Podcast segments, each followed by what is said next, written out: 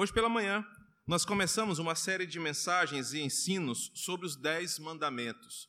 E nos próximos domingos, nas próximas reuniões da igreja, você que é membro vai ouvir muito sobre os Dez Mandamentos. Nós queremos, de forma exaustiva, ponto a ponto, estudar a relevância dos Dez Mandamentos para o dia de hoje, para o cristão. Hoje pela manhã, falamos dos elementos introdutórios, contando como aconteceu ah, o momento do Monte Sinai, onde Deus se revela ao povo e entrega os mandamentos, as dez palavras para o seu povo. Hoje à noite nós vamos meditar no verso 2. Hoje pela manhã falamos no verso 1. Hoje à noite falaremos no verso 2 de Êxodo capítulo 20. Então eu convido você a abrir a sua Bíblia em Êxodo capítulo 20, no verso 2. Eu sou o Senhor, teu Deus, que te tirei da terra do Egito, da casa da servidão. Vamos orar.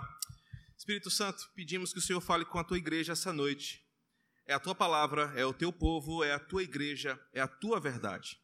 Pedimos que esse momento o Senhor tenha primazia, fale ao nosso coração, ilumine os cantos mais escuros da nossa alma, mas também ilumine a nossa mente para perceber a verdade do Evangelho aqui presente, perceber Jesus Cristo entre nós, perceber Jesus sendo exaltado nas Escrituras. Fala com a tua igreja que aqui se reúne porque está sedenta das palavras do Senhor. Oramos confiando em Ti e em nome de Jesus. Amém.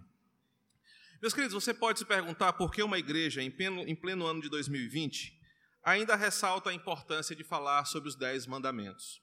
E quatro argumentos introdutórios podem nos informar o porquê nós devemos constantemente pensar sobre os Dez Mandamentos ou sobre a lei do Senhor e como elas são importantes para cada cristão na face da terra. Embora algumas argumentações mentirosas digam que o Antigo Testamento não serve para hoje, na tentativa de excluir a força e o poder da palavra de Deus, nós entendemos que uma das marcas da rebeldia da humanidade contra o Criador é exatamente a desobediência das leis que ele estabeleceu para aqueles que vivem no que é do Senhor. Uma das principais características do pecado é a rebeldia contra tudo aquilo que Deus estabeleceu, sendo Ele Criador, sendo Ele o proprietário e dono de todas as coisas. Por isso, que o tempo que nós chamamos de pós-moderno é aquele onde não há nenhum consenso moral entre as pessoas na, na proporção de sua rebeldia, de, acertar, de aceitar a ordem e o decreto do Senhor, daquilo que é seu, para pessoas que habitam no seu mundo, a humanidade então se levanta numa falta de consenso e todos acabam fazendo as suas próprias leis, os seus próprios códigos morais, as pessoas criam os seus próprios dez mandamentos. Cada pessoa quer viver do seu jeito, não aceitando uma lei que vem de fora, não aceitando uma lei que vem do alto, mas vivendo a rebeldia do seu pecado, fazendo aquilo que bem deseja. Um segundo argumento é que, criando as nossas próprias regras, ou seja, não aceitando aquilo que vem do Senhor para nós, demonstrando a nossa rebeldia, nós somos livres ou temos uma sensação de liberdade para fazer somente aquilo que eu gosto, aquilo que eu acho correto, aquilo que eu tenho preferência. A rebeldia me leva a não aceitar a ordem e o decreto de Deus. A rebeldia me leva a confrontá-lo não obedecendo aquilo que ele estabeleceu. E como consequência, eu crio as minhas próprias regras. Eu faço aquilo que o meu coração manda, eu faço apenas aquilo que eu gosto, eu decido do meu jeito, eu penso de acordo com aquilo que eu determino, eu conduzo o meu próprio coração.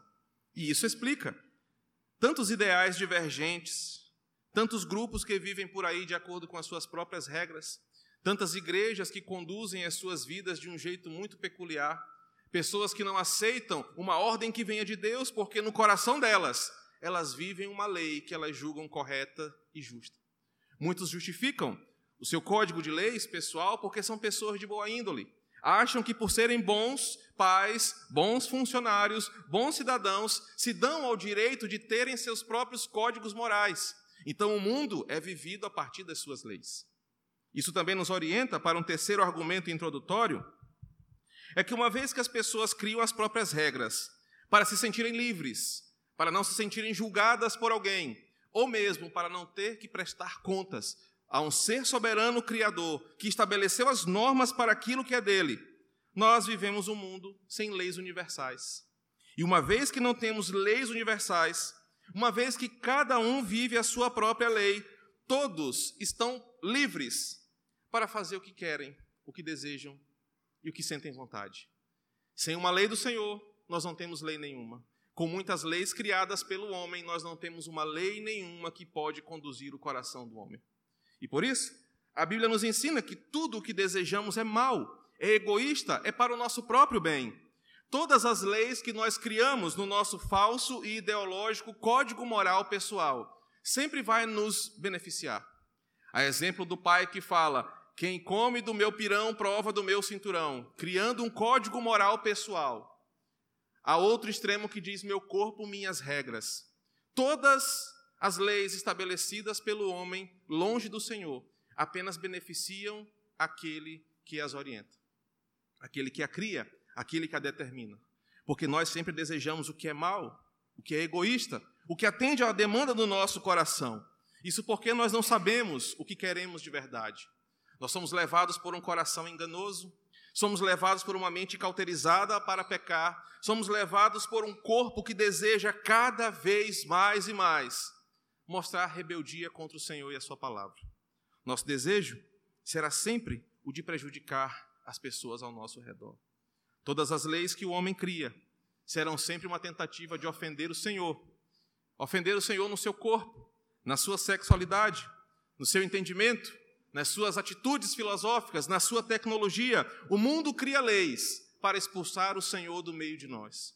E os Dez Mandamentos, como nós aprendemos hoje de manhã, são as palavras de um Deus que pode tudo para aqueles que não podem nada e que precisam do seu cuidado. Hoje pela manhã nós aprendemos o porquê Deus determina os dez mandamentos e ele estabelece um código de leis que não apenas obrigam as pessoas a fazerem o que ele quer, mas Deus entrega à humanidade mandamentos que ensinam quem Ele é. E isso nós aprendemos pela manhã, porque no Êxodo capítulo 2, as pessoas clamavam aos seus deuses, as pessoas tentaram se libertar. O homem tentou fazer tudo da sua maneira, mas não conseguiu se libertar das mãos do opressor egípcio. Mas o texto conta no capítulo 2 que quando os filhos de Israel oraram ao Senhor, clamaram a Deus, colocaram diante dele o sofrimento que eles estavam passando. No capítulo 3, Êxodo nos ensina: Deus chama Moisés e fala: Eu ouvi o clamor do meu povo. Eu vi a mão pesada dos seus opressores. Eu sou um Deus de promessa, eu sou um Deus de pacto e eu vou libertar o meu povo. Pessoas que nada podiam fazer apelaram para um Deus que tudo pode. Deus liberta então o seu povo e quando Deus liberta finalmente o seu povo, destronando o homem e o império mais importante da terra, Deus mostra para todas as culturas antigas, para todos os poderes, para tudo o que havia no mundo antigo, que apenas um Deus é verdadeiro, que apenas um Senhor tem todo o poder, que apenas um Deus pode abrir o mar vermelho, que apenas um Senhor pode humilhar o Faraó que se achava a divindade suprema sobre a terra. Um Deus, Yahvé, o Senhor Todo-Poderoso, o Deus de Abraão, de Isaac e de Jacó, cumpre a sua promessa, liberta um grupo de escravos. E agora, no capítulo 19 de Êxodo, Deus se revela àquele povo. E nós falamos hoje pela manhã da apoteose que foi esse evento. Contemplar no sopé do monte, Deus se revelando a Moisés, Deus falando com aquele homem, trovões, raios, fumaça, tremores de terra.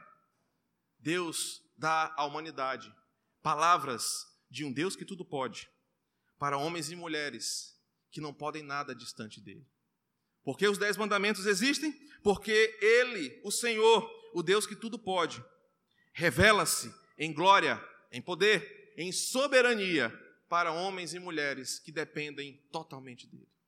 Isso não é apenas, não foi apenas no deserto, porque hoje nós somos totalmente dependentes da lei do Senhor, da Sua vontade, da Sua compaixão e da Sua misericórdia.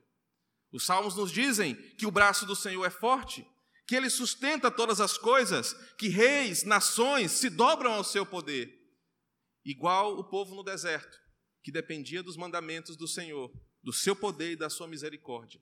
Eu e você, independente da nossa classe social, ainda dependemos da misericórdia do Senhor. Os Dez Mandamentos não são apenas palavras ou sobre coisas que nós devemos fazer, mas olhar para os dez mandamentos nos ensinam muito mais sobre quem Deus é. Na Bíblia de Genebra, se alguém tem aí, há um comentário que diz assim: os dez mandamentos, Deus falou somente esses mandamentos diretamente ao seu povo, as dez palavras que ele comenta no verso 21. Mas ele não falou de um jeito qualquer. Ele falou como um Deus suzerano de Israel e também soberano, a quem o povo, por ter sido liberto e não ter pago pela sua liberdade, lhe devem completa lealdade. O Catecismo Menor de Westminster nos diz que, ao falar o prefácio dos Dez Mandamentos, Êxodo 20, verso 2, eles nos ensinam que temos a obrigação de guardar tudo o que Deus fala, porque Ele é o Senhor, Ele é o Redentor, nós somos apenas escravos que fomos libertos de um poder que nós não temos força para lutar. Assim como em Jesus Cristo, nós somos libertos do império das trevas. Você não pegou em armas espirituais, você não se libertou, você sequer participou da sua libertação. Ao contrário disso, nós éramos escravos dos nossos desejos, nós estávamos apropriados por um desejo de ofender ao Senhor. Mas Ele, Jesus Cristo, na cruz do Calvário, com o mesmo braço forte que sustenta toda a criação, libertou eu e você. Pela graça nós fomos salvos, nós somos arrancados do império das trevas, transportados em segurança e amor para o seu reino eterno. E agora, como um rei soberano sobre tudo e sobre todos, ele e não eu dita a forma como eu devo andar. Qual é a importância dos dez mandamentos para a igreja hoje? sem a lei do Senhor governando o nosso coração. Não importa quantos anos de igreja você tenha, não importa qual título ou cargo você carrega dentro de uma denominação. Sem a lei do Senhor governando a sua vida e você obede obedecendo ao Senhor de forma completa e integral, você colocará no lugar da lei do Senhor leis egoístas, próprias, pecaminosas, que machucarão pessoas que ofenderão pessoas e que só irão beneficiar você. Por isso que o último argumento introdutório nos diz que os dez mandamentos são a poderosa voz do Todo-Poderoso, revelando-se àqueles que são seus súditos. É a voz do Todo-Poderoso estabelecendo as regras do jogo, estabelecendo o preço da nossa liberdade e não nos açoitando como Faraó no Egito, mas nos dando o desfrute pela graça e de graça daquilo que é seu. Os dez mandamentos são a poderosa voz do Senhor Todo-Poderoso, revelando-se ao seu povo, dizendo: Se tudo é meu, se eu criei todas as coisas e eu coloquei vocês aqui, vocês devem obediência à minha voz. Portanto, não obedecer aos dez mandamentos, não obedecer à lei do Senhor hoje, é como desprezar o senhorio de Cristo. É como novamente se rebelar contra a sua autoridade e querer colocar coisas no lugar da lei do Senhor. Nós vamos observar no verso 2 de Êxodo que na entrega dos dez mandamentos, o texto fala muito mais sobre quem Deus é do que sobre o que ele nos manda fazer. Observe o verso 2 quando ele diz: Eu sou o Senhor. Nós vamos dividir o texto em quatro partes, e a primeira delas é Eu sou o Senhor. Porque o decálogo começa definindo quem é que fala. Quem é que tem autoridade para ditar as regras pelas quais tudo deve existir? Deus começa os dez mandamentos num prefácio do verso 2 dizendo: Eu sou o Senhor. Quem fala não é alguém instituído Senhor por outra pessoa. Embora Faraó se achasse o homem mais poderoso da terra, ele havia de ser instituído por outra pessoa. Ele havia de ser eleito, ou até mesmo pela questão do nascimento, alguém o determinaria como Senhor sobre a criação. Mas Yahvé não, quando ele diz, Eu sou o Senhor, quem fala não é alguém coroado com poder por outros povos, não é alguém eleito pelo voto popular, não é alguém que por um golpe de Estado se tornou o líder maior de uma nação. Quem fala é aquele que fez existir todas as coisas com o poder da Sua palavra. Quem fala aqui é aquele que tem toda a glória, toda a majestade, é aquele que é tremendo e temível entre os povos, é o grande eu sou que diz: Eu sou o Senhor. Os dez mandamentos começam com aquela mesma voz poderosa que se revelou na sarça ardente para Moisés. Eu sou o que sou, eu sou o Senhor, eu e Vé, sou o Senhor sobre tudo e falo com o meu povo. E o decálogo, começando com a afirmação: Eu sou o Senhor, faz com que tudo seja reconhecido dele por direito. Nada é meu, nada é seu, tudo é do Senhor, porque apenas existe um Senhor sobre tudo, um Senhor sobre todos, e é Ele quem fala, e tudo é seu por direito. Ele tem toda a autoridade para falar. Deus não pediu opiniões, Deus não deu sugestões, Deus não, Deus não deu modalidades para que as pessoas interpretassem o que Ele estava dizendo. São apenas dez palavras, são apenas dez ordens, dez ações ele fala para que as pessoas obedeçam à sua vontade. Ele tem autoridade para falar. Os dez mandamentos são uma demonstração do poder do Senhor, que pode todas as coisas, para que os seus súditos obedeçam sem questionar. Falamos hoje pela manhã o problema da igreja brasileira. Tenta interpretar aquilo que lhe apraz tenta fazer parte da Escritura como verdade.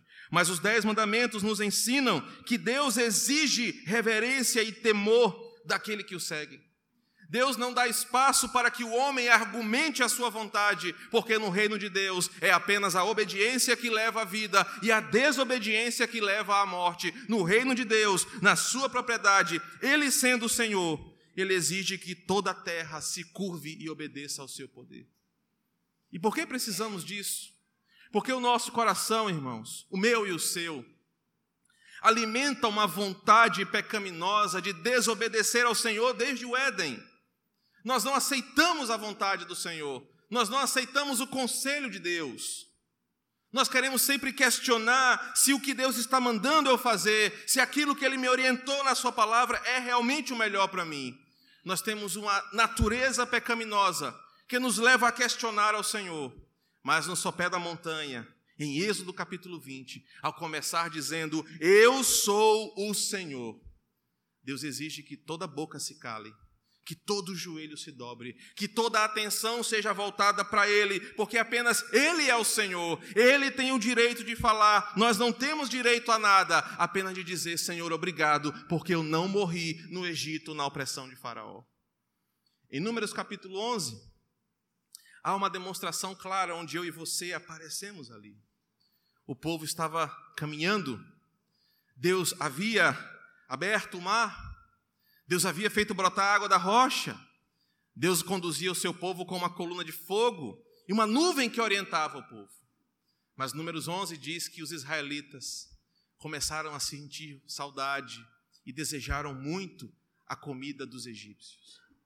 E há um engano naquele texto que poucos percebem. Ao falar para Moisés, eles dizem: Nós temos saudades daquela comida que nos davam de graça. Como de graça? Eles eram escravos. Como de graça? Eles eram açoitados, seus filhos eram executados, jornadas pesadas de trabalho, poucas condições de sobrevivência, mas o pecado fazia o povo ficar cego. Nós tínhamos comida de graça. Quando Yahvé diz: Eu sou o Senhor, ele está demonstrando para o nosso coração, para o meu e para o seu, que nós sempre tentaremos colocar outros deuses, outra voz, mas somente Ele, o Senhor, tem o direito de falar e nós temos o privilégio de curvar a nossa cabeça e obedecer e agradecer pelo livramento do Senhor, porque não morremos no Egito, não estamos condenados mais eternamente, nós somos salvos pela graça, a nossa vida mudou, porque um dia um Deus de amor, o Todo-Poderoso, olhou para as trevas, olhou para nós, nos resgatou por nos amar e agora diz: Vocês são meus. A segunda parte do verso diz que Ele, eu sou o Senhor, teu Deus. Mesmo sendo esse Deus grandioso e ao mesmo tempo temível, um Deus tão poderoso que tudo se dobra à sua vontade, ele é um Deus de relacionamento pessoal, é um Deus íntimo, um Deus pactual, um Deus que eu chamo de meu, um Deus que você chama de seu, um Deus que a igreja canta como nosso Deus, Mesmo regendo todas as coisas, Ele é um Deus que se relaciona íntima e profundamente com a sua criação, em uma relação de perdão, de graça, de salvação, uma relação paternal. É um Deus soberano e ao mesmo tempo particular Salvador. E às vezes nós não pensamos na beleza de Deus ser chamado de meu Deus, de Deus se apresentar como alguém que está comigo, que ao mesmo tempo que rege todo o universo. E eu não disse que ele administra apenas São Luís, eu não falei que ele governa apenas o Brasil ou apenas o Maranhão, ele governa toda a criação, tudo funciona pela sua supervisão e a sua vontade. Mas ao mesmo tempo, ele ouve os meus mais bobos temores. Senhor, eu escutei um barulho lá fora de noite. Oh Deus, guarda minha família. Um Deus todo-poderoso ouve as bobagens do seu coração, as coisas simples da sua alma. Um dos problemas da teologia é que uns fizeram Deus um ser tão distante que parece que não está mais presente entre nós. Outros fizeram Deus tão humano que Deus pode pecar assim como eu. Mas ao se revelar sendo o nosso Deus, Deus está dizendo que em Jesus Cristo, Ele salvou os que eram dele e nos tornou seus filhos, sua propriedade, sua casa, seu povo. Ele é tão nosso que nada pode nos separar desse amor. Ele é tão nosso que Jesus Cristo nos lavou com o seu sangue e que hoje em Cristo nós somos filhos de Deus, amados do Pai. Ele é o nosso Deus, Ele é o Deus que pode todas as coisas e por isso nada nós devemos temer. Às vezes crentes temem a morte, temem o perigo, temem a doença, temem o sofrimento, mas quando eu entendo que o Decálogo diz que Ele é o meu Deus, eu lembro das palavras de Paulo: tudo posso naquele que me fortalece. Eu tenho um Deus que abriu o mar. Eu tenho um Deus que fez chover o maná do céu. Eu tenho um Deus que cegou o inimigo. Eu tenho um Deus que fez chover fogo e enxofre. Eu tenho um Deus que ressuscitou a Jesus Cristo. Eu tenho um Deus que venceu a morte. Eu tenho um Deus que prometeu que vai voltar para nos buscar, para habitarmos eternamente com Ele. Eu tenho um Deus que no Salmo 46 diz: Ele é um socorro bem presente na hora da angústia. Deus ser o meu Deus me faz pensar em quem Ele é, o poder que Ele tem e saber que cada parte da minha vida é amada por Ele, é cuidada por Ele, e Ele sendo o meu Deus, eu não devo temer nada. Ele sendo o meu Deus, eu não preciso mais de nada. Ele sendo o meu Deus, eu tenho todos os motivos para adorar. A terceira parte do texto nos diz: Eu sou o teu Deus, o Senhor, primeira parte, teu Deus, a segunda parte, que te tirei do Egito. Para provar que Deus não era apenas uma teoria de alguns. Para provar que ele não era apenas mais um dos deuses tão povoados ali, tão populosos no Egito, mas que apenas ele, e somente ele, não apenas de forma poderosa, mas real, Deus se revelou aos israelitas na história, na vida deles, visivelmente, miraculosamente, mudando as suas realidades. Enquanto alguns incrédulos tentavam dizer: não, essa praga de gafanhotos é algo que acontece pela mudança climática. Não, essa mudança das águas do Nilo é porque deve ter acontecido alguma coisa nas suas nascentes. Deus estava se revelando para aquele povo, mostrando-lhes o seu tremendo e inquestionável poder real na vida das pessoas. Você vê isso em Êxodo capítulo 2, mas também em Êxodo 12, 51. Quando Deus se revela ao seu povo dizendo: Eu vou salvar vocês. Não será Maria, não serão os terreiros de Umbanda, não será Allan Kardec, não será a tua razão, mas eu, o Deus de Abraão, o Deus de Isaac, o Deus de Jacó, é que vou livrar vocês da garra do Egito. Falamos hoje pela manhã que na sua múltipla forma religiosa, nos bairros dos escravos no Egito, devia acontecer muito tipo de, de culto religioso. Quem batia o tambor, batia o seu tambor. Quem sacrificava na encruzilhada, sacrificava na encruzilhada. Quem fazia novena, quem fazia as suas atividades religiosas, todos queriam salvação. Ninguém aguentava mais ficar como escravo no Egito.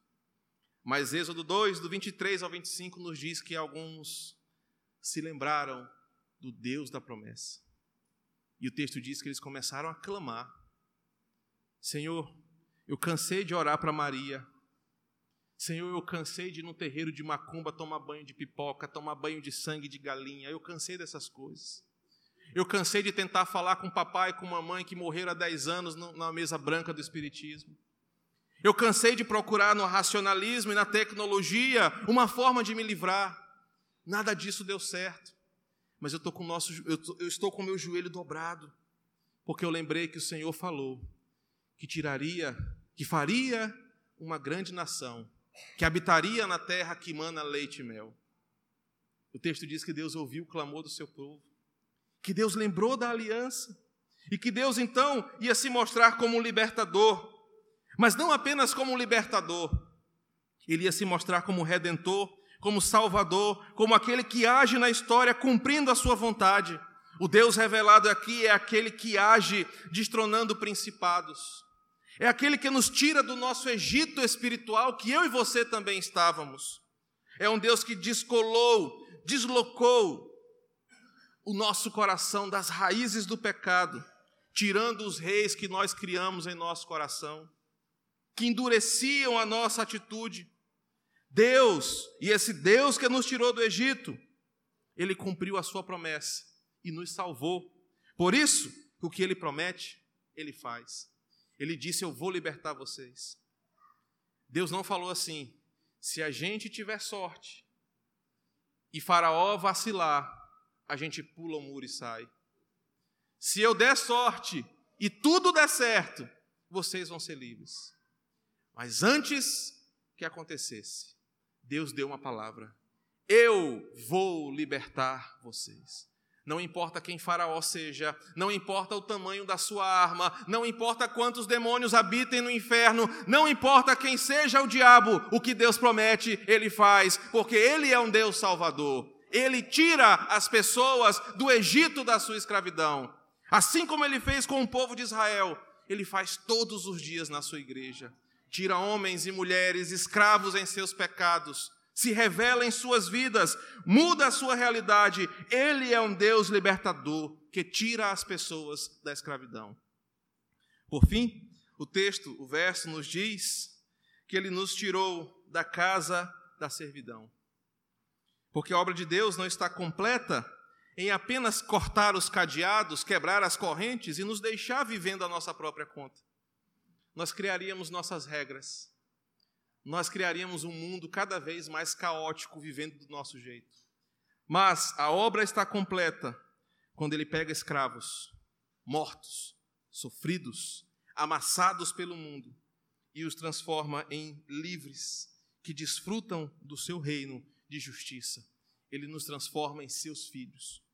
Por isso que esse Deus revelado livra os seus filhos da opressão e dos poderes deste mundo, da carne, do diabo quebra as, os grilhões que nos aprisionam e nos coloca como livres servos do Senhor, naquilo que é dele, não mais sendo aprisionados pela nossa vontade, mas vivendo o seu amor e a sua justiça. Ele nos tirou da casa da servidão e nos colocou no seu reino, para desfrutarmos como seus filhos, para sentarmos na mesa com ele, para rece sermos recebidos na glória para estarmos juntamente com Ele, longe de uma vida de sofrimento e ilusão. O verso 2 nos ensina, querida igreja do Quatraque, que um Deus revelado na lei, que nós vamos ouvir ponto a ponto nos próximos meses, nos ensina um importante aprendizado, um aprendizado que nos faz depositar nossa total confiança nele, na sua autoridade. E isso porque em quatro, em quatro aplicações podemos ver. Ele é soberano, seu poder e seu cuidado é tremendo. Nós estamos seguros obedecendo ao Senhor.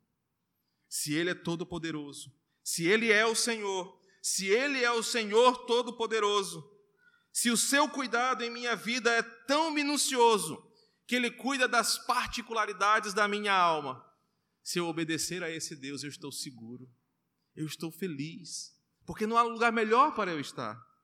Em segundo lugar, ele é um Senhor pessoal, que se achega até nós.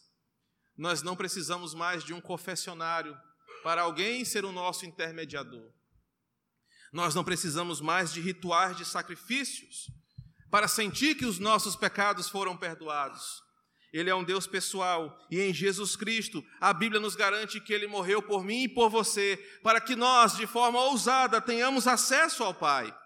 Não mais com medo, não mais com pânico, mas com reverência e com temor, mas sabendo que ele é um Deus pessoal. Eu também sei que ele, eu sou amado do Senhor. E eu só o amo porque ele me amou primeiro. Ele me livra, ele livra o seu povo das mãos dos inimigos, assim como ele fez com o povo de Israel. Quais são os teus medos? É perder o emprego? É separar-se do seu marido ou da sua esposa? É cair doente, uma doença de difícil diagnóstico? É o bairro violento? É a alta criminalidade da cidade? Quais são os teus inimigos? Deus se mostrou para Israel como um Deus que pode e vence todos os inimigos que se levantam contra o seu povo. Não há quem possa nos vencer, não há quem possa nos derrotar, porque mexendo conosco, mexem com o Deus de toda a terra. Por isso que nós estamos salvos quando ouvimos a voz do Senhor. E por fim, a sua lei, a que nós vamos aprender nos próximos domingos, é um reflexo de quem Ele é boa, perfeita e agradável. Temer ao Senhor, ouvir a Sua voz, seguir os seus mandamentos, certamente serão a melhor coisa que eu e você podemos fazer. Uma igreja abençoada é uma igreja que ouve a lei do Senhor e segue aquilo que Deus manda. Que o Senhor marque essa palavra em nosso coração. Que você se sinta motivado a estudar o Decálogo, os Dez Mandamentos, que você se sinta inspirado a obedecer o Senhor e a sua voz. Vamos orar e logo após nós teremos a ministração da ceia. Cristo amado, obrigado pela tua palavra, que nos revela essa noite o teu poder, a tua majestade, a tua glória e o teu cuidado, Senhor. Obrigado porque nessa noite, ao observar um simples versículo da tua poderosa palavra, o nosso coração jubila e transborda de tamanha graça e poder do Senhor. Obrigado porque as verdades destacadas no verso da tua palavra alimentam a nossa fé e a nossa esperança para mais uma semana, para mais uma caminhada, para mais uma vida. Obrigado porque ao deparar-nos com a tua verdade, teu evangelho, nós vemos Jesus aqui como nosso Senhor como nosso Salvador e Redentor, como aquele que nos libertou e aquele que é adorado e entronizado nesta igreja. Obrigado, Jesus, porque a tua palavra nos dá a certeza da vitória. Nós já provamos a mudança, a regeneração que vem do teu espírito para a nossa vida, nos transforma, nos muda, nos lava, nos santifica. Nós somos libertos do Egito, Senhor e estamos caminhando rumo à nossa morada eterna celestial. O nosso lar, onde eternamente vai emanar leite e mel. Obrigado, Jesus, porque tu és um Deus libertador. Obrigado, Senhor, porque tu és um Pai de amor, que olhou para miseráveis como eu e tantos outros aqui essa noite, que estávamos sofrendo, sendo amassados pelos nossos desejos, pela carne, pelo diabo e pelas potestades desse mundo. Mas pela tua ação libertadora, o Senhor agiu em nosso favor. Pela graça, nós somos salvos. Por isso, nessa hora que seremos conduzidos à mesa do Senhor, que o evangelho visível aqui, nos elementos do pão e do vinho, alimentem a nossa esperança. Que o sacramento ministrado agora nos faça ver no pão e no vinho a redenção, a ação, a vitória do nosso Senhor e também a esperança do Evangelho em nós. Obrigado por este banquete que está oferecido a nós essa noite. Obrigado pela tua presença, pela tua palavra, pelo teu poder. Assim oramos.